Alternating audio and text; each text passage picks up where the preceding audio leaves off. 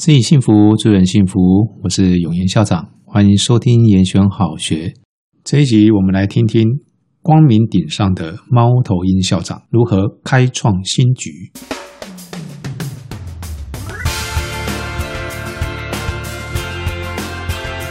延选好学从今年的五月开始，我们每月的初一、十五会各播出一集的好学习跟好阅读单元。今天是我们好学习单元的第一次播出。在这个单元，我们会介绍台湾各地不同学校的优质学习，借由这些方案的分享，让我们各校的经营者可以有一些有借鉴的地方。那我们所选的题材呢，不局限在中部，也不局限在国内，当然也不局限在高中，各级学校都是我们取材的来源。那今天的节目，我们非常开心能够邀请到台中市光明国中的胡金枝胡校长。校长好，在人间六月天，尤其在刚宣布要停课这么久的时间，呃，先跟大家问个好。胡校长呢，在台中市教育界啊，拥有“猫头鹰校长”的美称啊。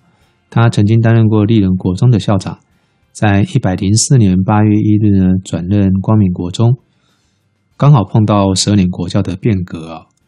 他不但展现了他与时俱进的教育理念了，带领了光明国中的师生面对这一波的课纲的挑战。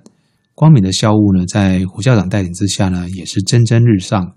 不仅赢得了呃全校亲师生的高度认同啊，在台中市的绩效也是非常的卓著的。那我很好奇啊，想知道为什么呢会有“猫头鹰校长”这个称号呢？啊，这是一个很有趣的一个 nickname 也好，或是以后我退休以后想起来梦里都会笑的一个 nickname 哈。这个是十四年前我在台中市北区立人国中当校长。那孩子们给我的一个称呼，啊，他说呢，卡通影片里面的猫头鹰都是演博士，也都站在高高的树上，在处理森林里面的纷争。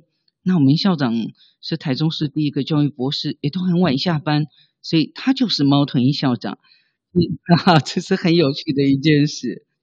哎，这样的一个称呼对我来说，呃，很珍惜。因为猫头鹰在西洋给人家的印象是一种 wisdom 啊，是一种智慧，在我们台湾原住民朋友里头是代表一种吉祥物啊，在那日本根本叫做不苦劳不苦劳。校长的确也是名副其实了哈，是一位充满了经营智慧的校长。在这一波课纲的驱动下呢，呃，全台湾啊几乎所有学校都有一份愿景，但是就我的观察。不少学校的愿景呢，是写完之后就束之高阁。我很好奇，校长你是如何看待愿景跟学校经营的关系？啊、呃，谢谢校长。其实六年前应该这么说吧，二十年前我是光明国中的舞蹈班导师啊。当时的光明是在民生路上，这个叫旧学区。呃，没想到因缘际会，二十年后，呃，回来。新校区啊，带领校务。那其实我记得六年前我刚到学校报到的时候，一进门穿堂里的十六个字就吸引了我的注意力。一开头的前面四个字就是细腻关怀、宏观视野、永续成长、迎向光明。尤其是细腻关怀开头的四个字，很自然诶，在我的脑瓜子里头想到就是。教育嘛，所谓十年树木，百年树人。那人与人之间，师生之间，亲师之间，同才之间，同事之间，学区之间，社区之间，我想，如果大家都从细腻关怀来出发，后面的宏观视野、永续成长，必然就可以迎向光明。所以六年前我来的时候。这十六个字应该说给我一个很大的一个呃触发点，所以在校务会议或是一些的重要的会议里头，我很习惯在听学校的光明校景啊愿景。那我记得有一位个性蛮腼腆的老师，听说平常他是不太说话的，呃，后来写了一封信给我，他说：“校长，欢迎你来光明，也谢谢你告诉我们光明的愿景十六个字。”我在这里服务十二年，我每天就是进进出出，但是我没注意到上面有十六个字。好，所以我在想，我这十六个字对我来说，带光明团队其实是给我一个非常给力的一个一个锚点嘛。是的，校长说的很好啊。很多的学校的校长呢，呃，不小心犯了一个错误啊，以为学校愿景跟校长的经营理念呢是同一个东西。那事实上，他们是有所区隔的。学校愿景是属于我们学校成员啊共同所编织出来的一个愿景，它是代表我们这个学校未来几年内想要去的地方。校长如果到一个新学校之后呢，发现这个学校的愿景啊需要做一些调整，我们也必须要带领着我们的同仁一起来谈，而不是根据我们个人的意思啊去做一些的任意的调整。那当然呢，学校的愿景呢也是要去实现的，而不是把它写起来放在校长室里面供着。以前我也会跟同仁讲，所谓的愿景，所谓的 vision，哈，我说如果没有真的去融入、去实践，啊，到最后它会成为哀怨的怨、井水的井，那就很糟糕了。哀怨的怨是没错，说得非常传神啊。我非常钦佩校长把光明国中的愿景啊，里面那个细腻关怀的部分做得非常到位，充满了人文气息啊！我一直认为学校的存在啊，不是为了培养满级分啊，而是育人成才的地方。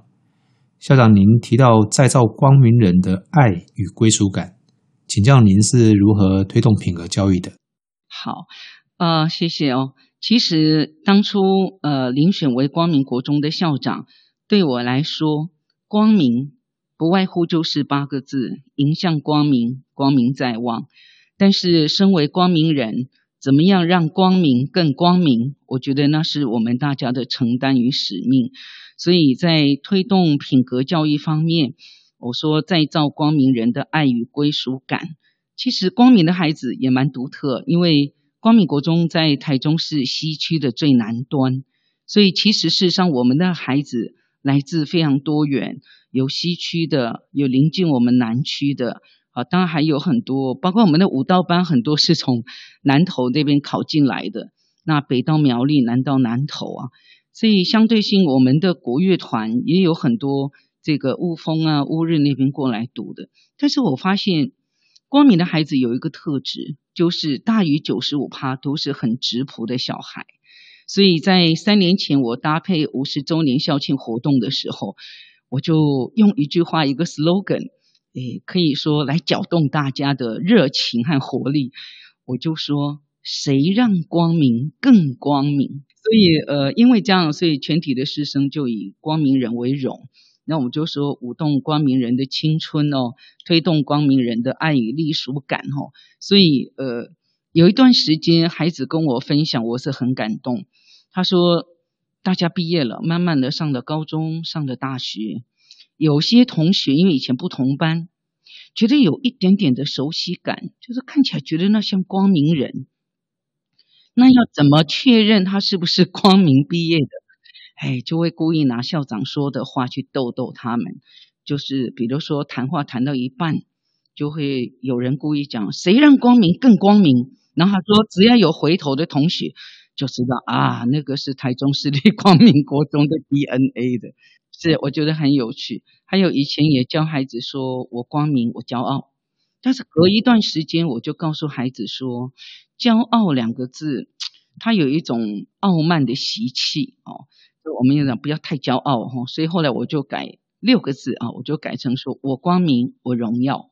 那有一次参加一个婚宴，呃，一个家长过来打招呼，他说：“哦，原来你就是我孩子的校长。”他说：“我知道，现在是我光明我荣耀。”当下我很感动，那种感动在于第一个，他们的亲子关系一定很好，所以孩子愿意跟他分享说：“哦，学校校长改了什么 slogan。”第二个。我要肯定这个孩子，校长讲话的时候一定很认真在听，哈哈，所以真的谁让光明变光明？哎，对，孩子的表现值得赞许啊。不过也是因为校长的话，孩子听得进去啊。光明国中在一百零九年度的时候啊，也获得了台中市的品格标章的金质奖学校啊，是不是也请校长跟我们分享一下这一段？呃，其实台中市品格标杆金质奖，在一百零七年的时候，我们学校有个游燕杰老师，他曾经获颁全市品格标杆金质奖个人奖哦。那委员来访视的时候，就很惊讶，也很惊叹，然后很惊喜的一直告诉我说：“校长，你报错组了。其实你这一次就应该报校务推动类。”他觉得说，光明孩子的品格在各方面都可以被检验哦，所以呃，他说你应该。申请校务推动类，但是三年后，我我们是中间停了三年后才申请。尤其这个访视委员对我们四点零版的这个联络部设计啊，他啧啧称奇。哦，为什么呢？我们一点零版当然以前人家就说联络部就是告状部嘛。好，二点零版的话就是我们讲的说，呃，还有加一些这个孩子的作业啊什么之进去的。三点零版的话是有亲师沟通的那一块，四零版里头有更多的生活里的体会、心情的交流，然后彼此的祝福。所以，呃，光明孩子的这种祝福廊道的话啦，或是在国三孩子考上，他都要去一中、二中、新复报到了，他也得上山，啊，上山去做一个大孩子老师一个星期的体悟。最后还有所谓的归于返乡，大概是七月的时候，呃，他应届毕业嘛，也都到高中职报到到了，呃，然后就找一个时间回来，国二升国三的孩子跟他们分享，分享说，呃，我们是怎么准备教育会考的，我的笔记是怎么做的，我是怎么逆转胜的，甚至于就是中间我怎么样自我放逐，然后本来 A 加加的，后来跑出很多 B 和 C 的。好，所以包括这个资优生到期末都必须去这个到清水那边去进摊的。其实，在教育里头看到的是，我们讲教育是国家希望国防嘛，我们也希望说，在这种十几岁的孩子扎根了他对品格的一种塑造，然后成为一种生活素养。我前一阵子在校长的脸书上面啊，看到您分享了一段故事啊。就是你们的学生啊，到台中女中去参加会考的时候啊，同学在考完试之后，听说还在会考的教室里面呢、啊，留下了一个谢卡，感谢这个同学啊，提供他们这样子一个很好的场地给他们做考试，并且互相祝福啊。那是不是也请校长跟我们分享一下这段温馨的小故事？是，话说回头，应该是我们在女中考试连续四年了。那去年的时候，呃，一样嘛，考前前一天要去市场这个探看嘛，结果导师就带着一个班的孩子进去，要离开的时候，诶，看到黑板上出现“加油”两个字，这个老师呢，呃，就跟回头跟孩子们讲，你看这些女中的姐姐们都不认识你们，还帮你们留了“加油”两个字。所以今天晚上回去更要做好准备的工作啊！所以就跟他说，是不是大家来写个贺呃谢卡？就没想到孩子们他是一个人写一张，好，所以后来在离开的时候，除了把他们的抽屉啊、呃桌椅啊，通通工整的摆好，也扫地扫得很洁净以外，就每个人很恭敬的用非常感恩的心，在每一张桌子上面就贴下了。他的感恩卡。那今年，诶，在轮到我们再去市场摊看的时候，女中的洪校长就跟我说：“哎呀，去年那一班的这个毕业学姐啊，对于你们留下来的谢卡都拿去护贝哦，哦，宝贝的要命啊。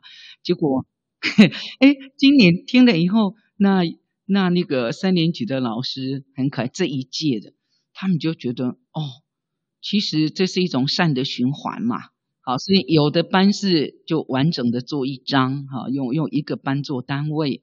那九年十六班，他就是刚才讲的游燕杰老师带的班，他就每个孩子自己写一个。所以，呃，永岩校长看到我在 FB 上面分享的是一个男孩，尤其他其中写了一个说，嗯，我就虽然我们不认识，但我就坐在你的位置上，啊，呃，对，他就说很感恩他，然后他其中讲了一段话，我觉得很有趣。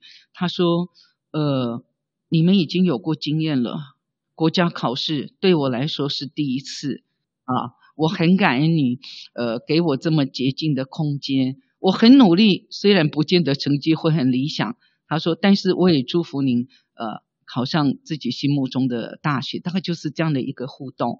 啊，那个记者是在我的 FB 上面看到，他就去追啊追这件事。哎，有一天我们也很惊讶，看到说他们有个同学竟然就在我们的光明 FB 里头回应了，说：“哎呀，这个光明的同学，谢谢你们，呃，留给我们的谢卡，真的好感动哦，我们好喜欢这样。”所以那个记者又去追到那个女同学，结果女中那个女同学竟然告诉他三件事。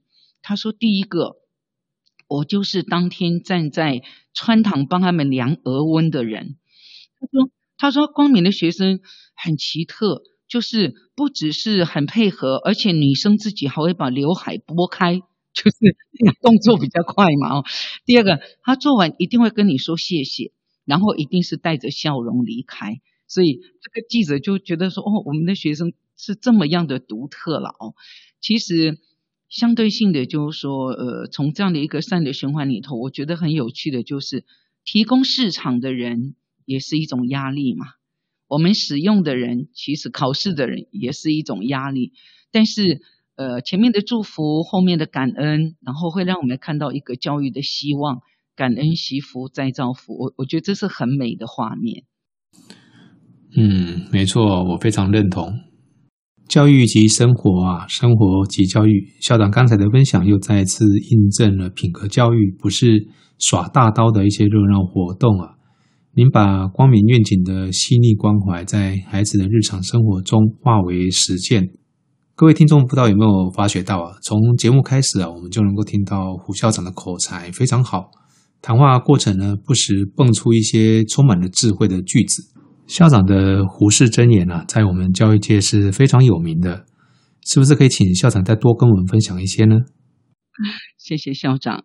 如果说别人常常说，哎，我常常应邀对外演讲是个名嘴，但是事实上，我升旗的时间，我讲话是不会超过五分钟的。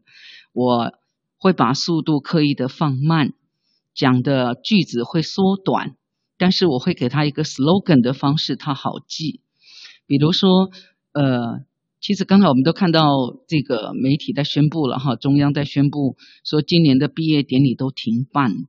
其实每一年的毕业典礼，每一届的毕业生，我都会这么说：说其实猫头鹰校长在带领学校从头到尾三年来一千多个日子，我只在乎一件事，这件事只有两个字，那我的学生都会说。态度，哈哈，真的，我常常跟他们提说，他们讲的胡适真言，就如果两个字，那就叫态度；如果讲三个字，就是叫做三 C。我还记得六年前我刚来当校长，第一次开学典礼对全体，那个时候少子化的冲击没这么大，还有两千个学生哦，我就说，呃，校长要送三西哦，我到现在都记得那个画面，我的学务主任站在我旁边。他搔搔头说：“校长，你今嘛是在讲虾米啊？”啊，底下老师的表情也都突然瞪大，就说：“因为我是呃光明国中创校五十三年来第一位女校长，就说校长，你你你知道你现在在讲什么吗？其实最高兴的就是孩子们，哇，眼睛都不灵不灵亮，因为校长要送三西。但是我讲我的三 C，我说校长是英文老师，我送的三西是 I can。” I care, I change。我说 I can。学校要求你做的事，一定都是你做得到的。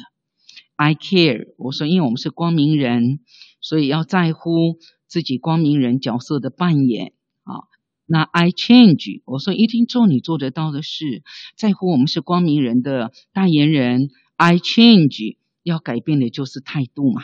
啊，也许要更积极一点，更合群一点，更有责任感一点，所以我就讲三 C。那如果是要讲诶五个字的话，就是讲感恩、尊重、爱。啊，我我常常会跟他们提说感恩、尊重、爱啊。如果是诶，比如说我光明，我荣耀，如果是八个字的话，就是光耀中都，明日之星。其实当初我给他这八个字，原因是要写光明两个字哈，所以，所以我我我六年前呢，我自己自己设计光明小书包，上面就印着光耀中都，明日之星。再来的话，呃，比如说我要孩子们回答。我都习惯说，手举得越高，智商越高。那这个时候他们就很专注，就会抢答。所以包括那个会高的蔡其华老师来演讲，他都很惊讶说：“诶，光明的孩子好独特啊，书读好多啊，然后都抢答的哦，然后让你觉得在上面讲的人很有成就感。”那再来，比如说，呃，有礼貌、爱整洁、守秩序，那就是九个字喽，啊。那他们会讲校长最长的胡适箴言十一个字，就是有感觉、会思考，人生向前跑。太精彩了啊！我们刚才都把笔记起来了哦。校长的胡适箴言啊，简洁有智慧。我们说好记才会记得拿出来用啊。那学生对于你的教诲能够朗朗上口，潜移默化之中呢，就慢慢的会改变了自己的言行。我们常常说，学生和家长啊，就是学校最好的口碑行销。我想请校长再多跟我们分享一下，你是如何行销光明的亮点？啊、其实所谓光明的亮点，我都是要感恩前任呃前面我们有那么多任的历届的校长们带着团队，大家很用心的，等于说把这个地基好打得非常的呃，我们讲的说扎实。那对我来说，只是说，诶，这个阶段性的任务，就是我们讲的说，让它推展，让它被选择看见。比如说，在一百零四学年度的时候，光明国中就荣获全市第一所国际学校认证嘛。其实一般人都会认为说，公立学校哪有什么钱可以办国际教育啊？因为很多人都把国际教育定位在说，就是要出国，要去参访，然后要看很多没看过的东西，回来非常的惊叹这样。但是当时我是用十个字来带学校同仁，我说没有钱，呃，经费不足，也有比较阳春的做法，所以我就给了十个字，说光明走出去，世界走进来。老师们就很惊讶，就没钱呢、走出去啊，走去哪里？我就说走到前门校门，just open the door，welcome everybody。然后我就就把门打开啊。我说，不管是哪一国来的客人，对我们来讲，在互动、在交流、啊，在应对之间，就是一种学习和成长。好，所以我们为什么可以荣获呃全台中市第一所国际学校认证奖？是因为我们常常透过英文课用视讯的方式。所以我们韩国有姐妹校，我们日本呃也有也有类似的这个准姐妹校哈，马来西亚对各国都有。最起码就是让孩子去见证一件事，没有什么叫做标准英语，你只要敢讲，对方听得懂，他就会回答。所以会让孩子了解说为什么呃。外国人那个电影里头，我们都会讲 body language，就肢体也是一种语言，所以让他知道说英文不是拿来考试的，英文是拿来交朋友、拿来连接国际用的。所以在呃我来的前四年，带了三届的教学卓越奖，我对老师们说，不论到最后成绩如何，有没有披金戴银，这都不重要，重点是在。准备教学卓越奖的过程里头，怎么样去搅动老师们的？我们讲的说新的教学法、多元的呃智慧啊、相对性怎么合作？然后也是一样，怎么样把那个亮点凸显出来？这才是真正的教学卓越。呃，我们讲 ever 的地方。那相对性在本土教育方式里头，哈，诶，我们学校是很独特哦。我们学校。现在原住民朋友总共，我们讲已经有十六族了嘛，二十一种语言。但是在光明国中，我们为了这些独特的同学，我们开了十族的语言，一对一的教，然后教，然后还要扶持他们去参加这个语言认证，好，让他们为自己的文化感到荣耀，为他自己的出生地啊找到那份光。那相对性，诶，很独特的是，光明国中在一群老师的努力之下，我们也自创了一个光明密室逃脱啊。所以有一段时间，我们老师们之间的这个通关密语就是。你今天密室了没？好，这个密室是我们的老师自己带着我们的这个四年前哦，带着资优生自己打造的，用非常刻苦克难的方式打造起来，以至于到后来有二点零版、三点零版、四点零版，所以呃，像新竹建华国中他们都会来参访哈。那相对性，像英语 RT 竞赛双连霸，那个英语 RT 也是一样。我说，RT 里头除了这个英语剧场，除了你英语要讲的所谓的标准以外，但是语调的意义、面部的表情、融入的程度啊，尤其我们觉得，诶光明很独特，就是我们的英文老师很厉害的，他的 RT 的一般就是去把这个版本演出来，我们的都自己写的。包括今年是就是那 COVID-19 啊，怎么样去 抗疫成功啊？这样的一个方式自己写的稿。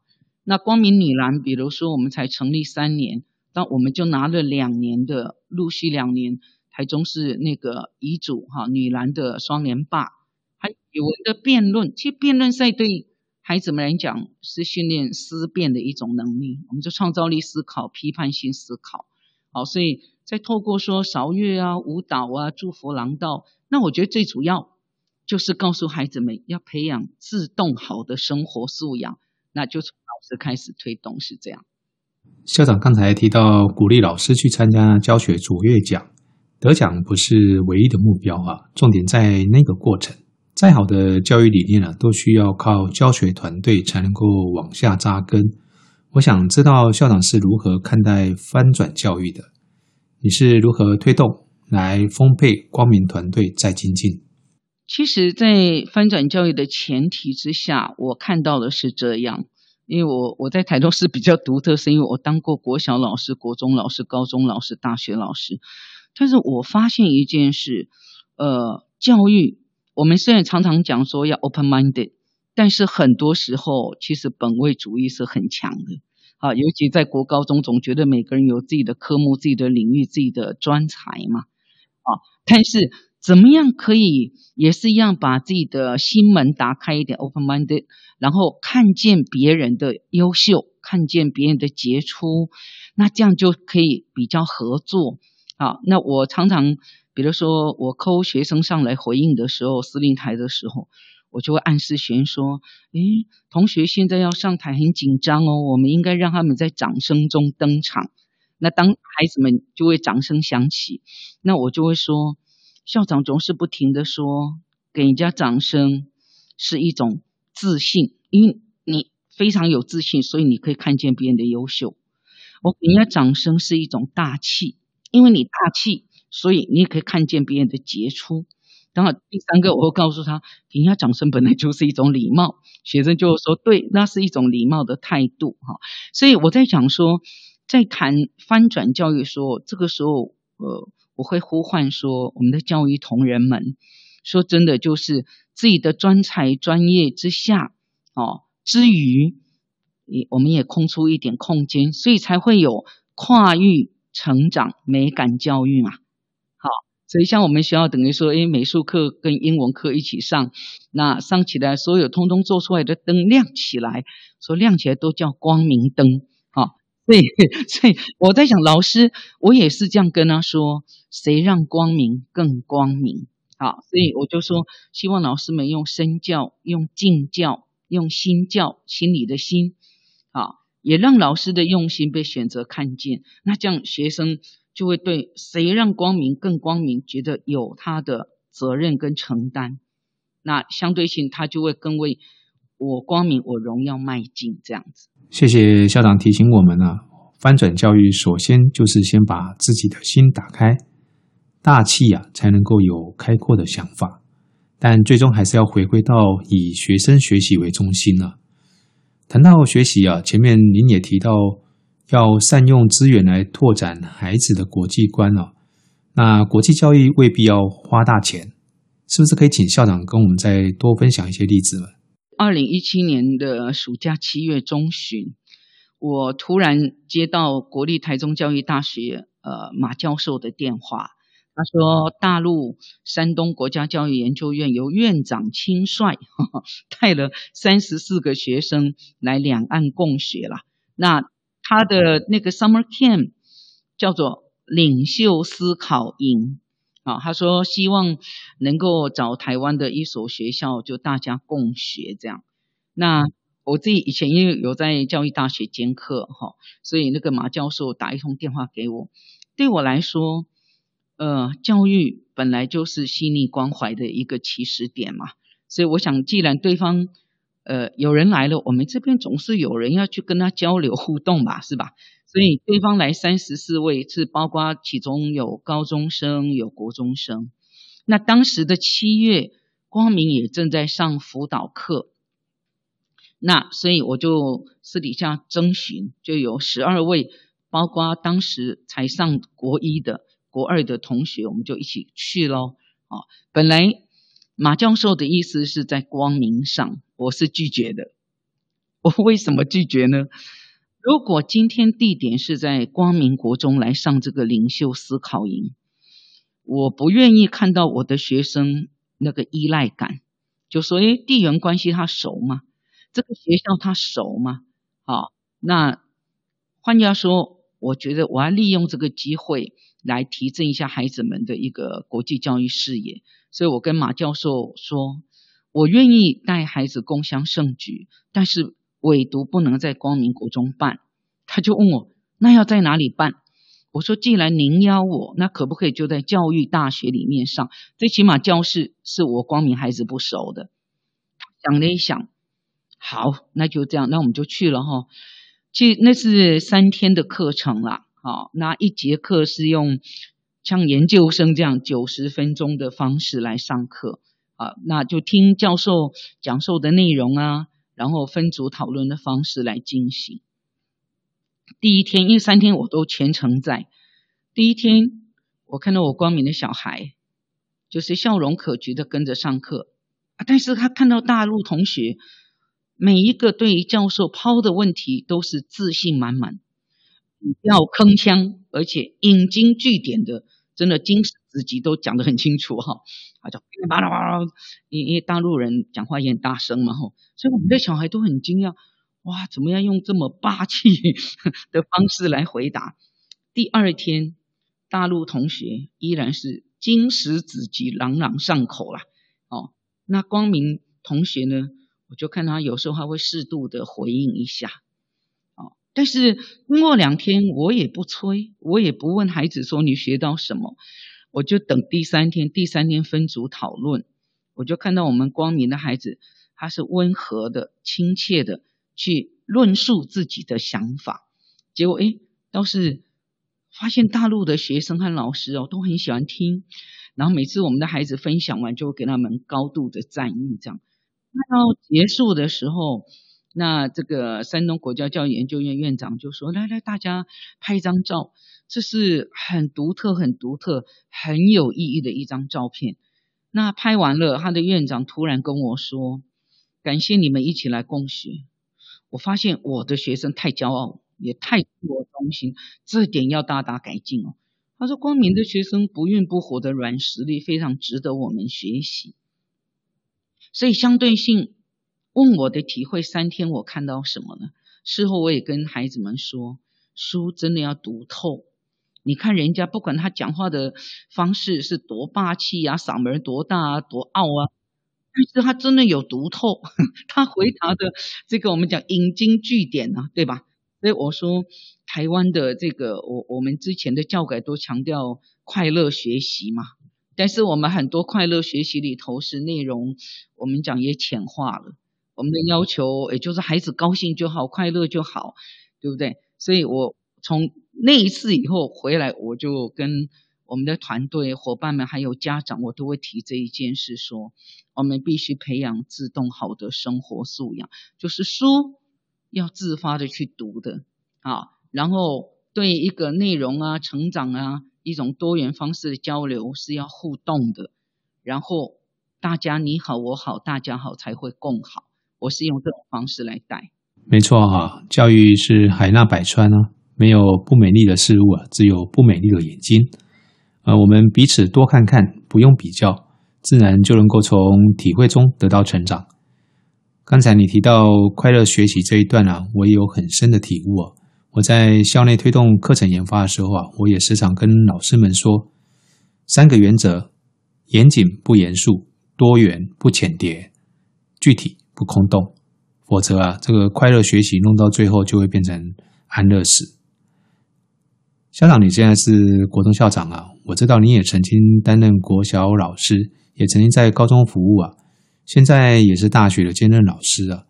这样子一路走来啊，我想请你分享一下哈，是怎么样的信念让你对教育事业有这样的一个独特坚持？呃，真的很谢谢校长让我有机会分享这一段。我是出生于苗栗县泰安乡，那苗栗县泰安乡是泰雅族，好，那其实我们如果号称叫汉族，其实我们才算是当时的少数民族啦，哦，所以我们是佃农家庭长大，从小学五年级开始，呃，就去当童工，一直攻读到我自己大学毕业。其实从这样的一个过程里头，所以这中间。我当过童工，我当过工厂的女工，我也在台湾师大里头这个研习中心当过临时工友，我也在阳明山国小当过代课老师。啊，这样的一个过程过来以后，我就深刻的体会到说，国小老师是全方位的代名词啊。以前我在附小当老师的时候，演讲比赛规定选手。通通穿便服，不准穿制服，免得认出来是哪一班的学生。其实我后来发现，他不用换衣服啊，因为光是他的行为举止、转身的样子，就像极了他的老师啊。哦，我们不是说像极了爱情，是像极了他老师的身影啊。哦，所以我就说，诶每次我看到模范，模范就是这个模那个范嘛，哈，所以国小老师是全方位的代名词。那高中老师呢？因为我在中明高中九年，哈，呃，我就想到现在很多的高中职其实都叫做红布条文化嘛。啊，这个上面都贺狂贺本校考上，就是台清交多少人，对吧？所以我就说，高中老师是协助学生考上第一志愿的推手。啊，那我自己一直在大学兼任助理教授，会看到大学生，诶，很很多大学都会跟我说，诶，胡校长，哦，你上课就特别不一样，学生不来都还会请假，啊，学生也几乎都全员到齐，上课精神很好。然后跟我说，也也不会在那里化妆，也不会在那里吃饭，也不会在那里包饼，哦，也不会在那里划手机。所以我很诚恳的跟这个工友阿姨说，其实我不管在哪个大学开课，我只有开一门课，这门课叫学习态度。所以我就说，大学老师是学生生命的哲学师啦。他如果认同你的 philosophy，他必然就走你的路嘛。好，那。其实我这些想法是什么时候这么想？就是民国九十五年，我拿到博士学位证书，哎，它就小小的一张，其实那 A4 的纸，你真的几乎忘了它的存在。那我看着它，花了我七年的时间。那我在想，不是说读圣贤书所为何事？我说拿到这张博士证书以后要做什么？当然，以当时民国九十几年代，大概绝大多数都是到大学去了。那我自己坐在书桌前面问我自己，Who you are？啊，你是谁？所以我才会说，国小老师是全方位代名词，高中老师是协助学考上第一志愿的推手，大学老师是学生生命的哲学师。那校长你会发现，我没有问国中老师是谁，对吧？因为到最后的时候，我突然想，我没有问到国中老师，那我就想到说，诶，国中学生这个年龄，teenager 是最自以为是。最容易结交损友，也是人生最狂飙期的时候。诶，因为想到这里的时候，我就马上英文字写了三个字说 “I got it”，好，我知道我要做什么，所以我就选择留在国中服务了。好，那我们说留在国中，我觉得说陪伴他、鼓励他、稳定他，是对国家设计的一种，呃，我们讲的说最大的助力啊。所以国中老师是谁？我自己就把它定掉说，国中老师是国中生生命中的大朋友，我是这样定调。我是像一个乡下小孩长大，根本不会懂说你以后应该所谓的什么生涯发展、生涯规划。因为我我们家有九个兄弟姐妹，我排行第六，所以说真的，你慢慢长大才会了解什么叫做食指浩繁，什么叫做父母的重担。说真的啊，哎，赶你起多的尾巴呀，对不？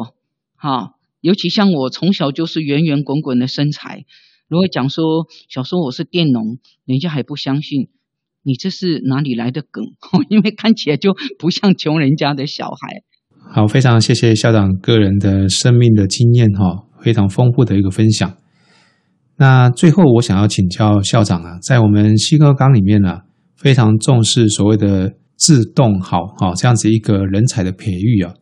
那在这个后疫情时代啊，请问校长对这个部分你有没有什么看法？呃，我在想，讲到后疫情时代，呃，有一点感伤，对吧？哈，但是事实上，我在想，呃，二零二零年最主要的提供了大家一个事实，就是真的天涯若比邻，大家都是生命的共同体。以前这些话我们是拿来说的，拿来写的。啊，拿来讲的，但是二零二零年 COVID-19 真的教会大家，大家真的都是生命的共同体啊，真的是天涯若比邻，哈，世界地球村呐。所以我对学生来讲，就说在这停课的这一段时间啊，像我今天去巡堂，我我几个老师 让我很感动，诶，你可以居家线上教学啊，但是老师说。我还是选择回来教室里，让孩子看到我还是在教室里等他们啊。那种一方面就说是一种我们讲就说，呃，班级情感的呼唤也好，师生情谊的连结也好，或是说让他们复习说，诶，因为是在教室里面上课，那种感觉总是会在乎一点啊。所以我是告诉孩子们说。老师们，我也这么说：看看别人，想想自己；欣赏别人，肯定自己。好，线上的教学，比如老师们，呃，像今天早上有位体育老师跟我说：“校长，刚开始我们体育老师都是实体教学的，哪里要用到这个什么 iPad 啊、这电脑啊、什么 Meet 啊、什么之类？”他说：“起码好多度丢啊！”吼，诶，但是我们就看到。同仁之间、同事之间、同侪之间的互相扶助啊，老师他去问学科老师，教他怎么用、怎么用，哪里怎么改进。那今天也问我说，像一个小孩一天看七节课，哎，把肌肉挥起啊？我说对呀，我说像像你们上健体领域呀，或是上表演艺术课呀，我说可以教他们怎么样。我们讲的说减压、释压，然后筋骨要怎么拉，对不对？啊，那怎么样？呃，健康的生活啊，健康的心情啊，健康的互动。然后我们讲自己好，别人好，不会造成别人困扰。我说，其实这个课不是要你一定要照什么课本上什么进度。我说，这个时候是发挥亲师合作，因为孩子在家里，我们很让孩子很清楚知道我在关心你们。啊，关心你们过得好不好啊？这一段听着懂不懂？有没有哪里呃，老师要帮忙呢？还包括包括点名的时候互相打打招呼，这也是。所以我说，自动好里头对于自发，我说对于线上的学习，我要求孩子哈，鼓励孩子，呼唤孩子，你自己是不是有做好预习的准备？你是不是真的有温故知新？哦，在互动方面，因为平常。就像最近大家讲的说，哇，还要往后延，第一个哭的叫做爸爸妈妈，的。然后我昨天还看到有人说，哎呀，以前这个孩子送到幼儿园，觉得那个学费好贵啊，啊，这几天下来觉得值得，值得啊，那些钱还算很便宜，因为以前孩子进了学校，一切都是是老师的事了，现在家长自己面对哈。如果我们讲的什么升学辅导啊，对不对啊？还有所谓的心理辅导，通通都在那里头了，生涯辅导都在里头。所以我们互动，我是鼓励孩子对于父母啦、亲友啊、师长啊、同才啊，你是不是有表达关怀之意？有表达感恩他，有怀念他，然后祝福他。所以校长大概前几天在我的 FB 有看到一个学生，他用 message 写信给我说：“啊，我现在才知道不能上学是多大的处罚。以前上学觉得有够烦啊，现在哇，校长我真的觉得好闷，我睡不着觉。那我我还得慢慢的跟他对话，对话，对话。哈，在更好的地方，我是说，在这种后疫情时代。”怎么样带领我们的孩子知道，懂得你好，我好，大家好的真谛？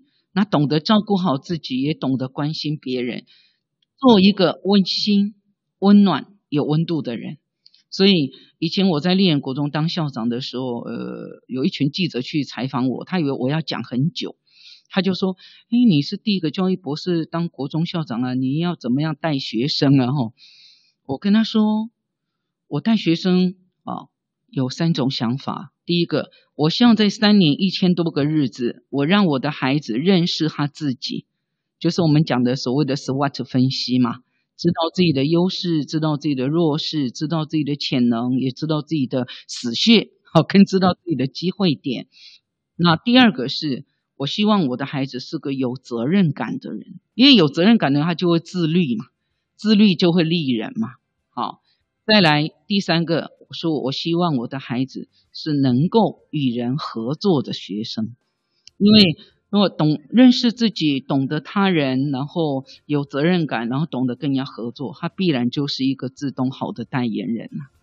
非常谢谢胡校长在今天百忙之中啊，跟我们分享了他的教育理念，以及他在光明国中对于这些理念落实到生活教育里面的实践。今天我们录制的时间是五月二十五日，这一集呢，我们预定在六月一号播出。在接下来是六月十五日的好阅读单元，将由暨大的陈启东教授，也是之前正大附中跟暨大附中的校长，来跟我们分享他的一些教育阅读的心得。那敬请各位听众期待。今天非常谢谢胡校长，再次谢谢您。谢谢校长，谢谢，感恩。感谢各位听众今天的收听，我们研选好学，下次见。